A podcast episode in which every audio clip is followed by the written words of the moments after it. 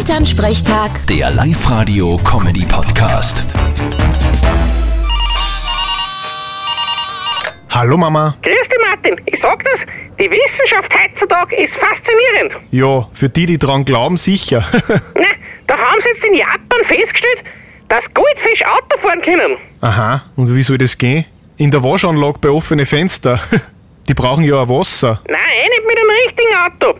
Die haben ein Aquarium auf so ein Fahrzeug gebaut und das ist alle in die Richtung gefahren, in die sie die Fische bewegt haben. Und irgendwann haben sie es dann geschafft, das ein Ziel anvisieren und zu dem hinfahren. Sensationell. Naja, wirklich.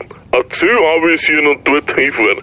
Die Goldfische fahren besser wie du, Mama. Wenn du keinen Namen hättest, wir müssten dich jetzt mal als vermisst melden. Du sei nicht frech. Ich hab noch nie einen Unfall gebaut, im Gegensatz zu dir. ja, du fährst da viel weniger. Na, lass mal das jetzt.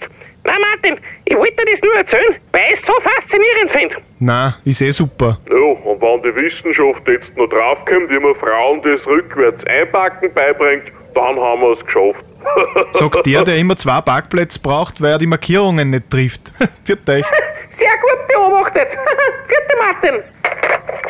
Elternsprechtag. Der Live-Radio-Comedy-Podcast.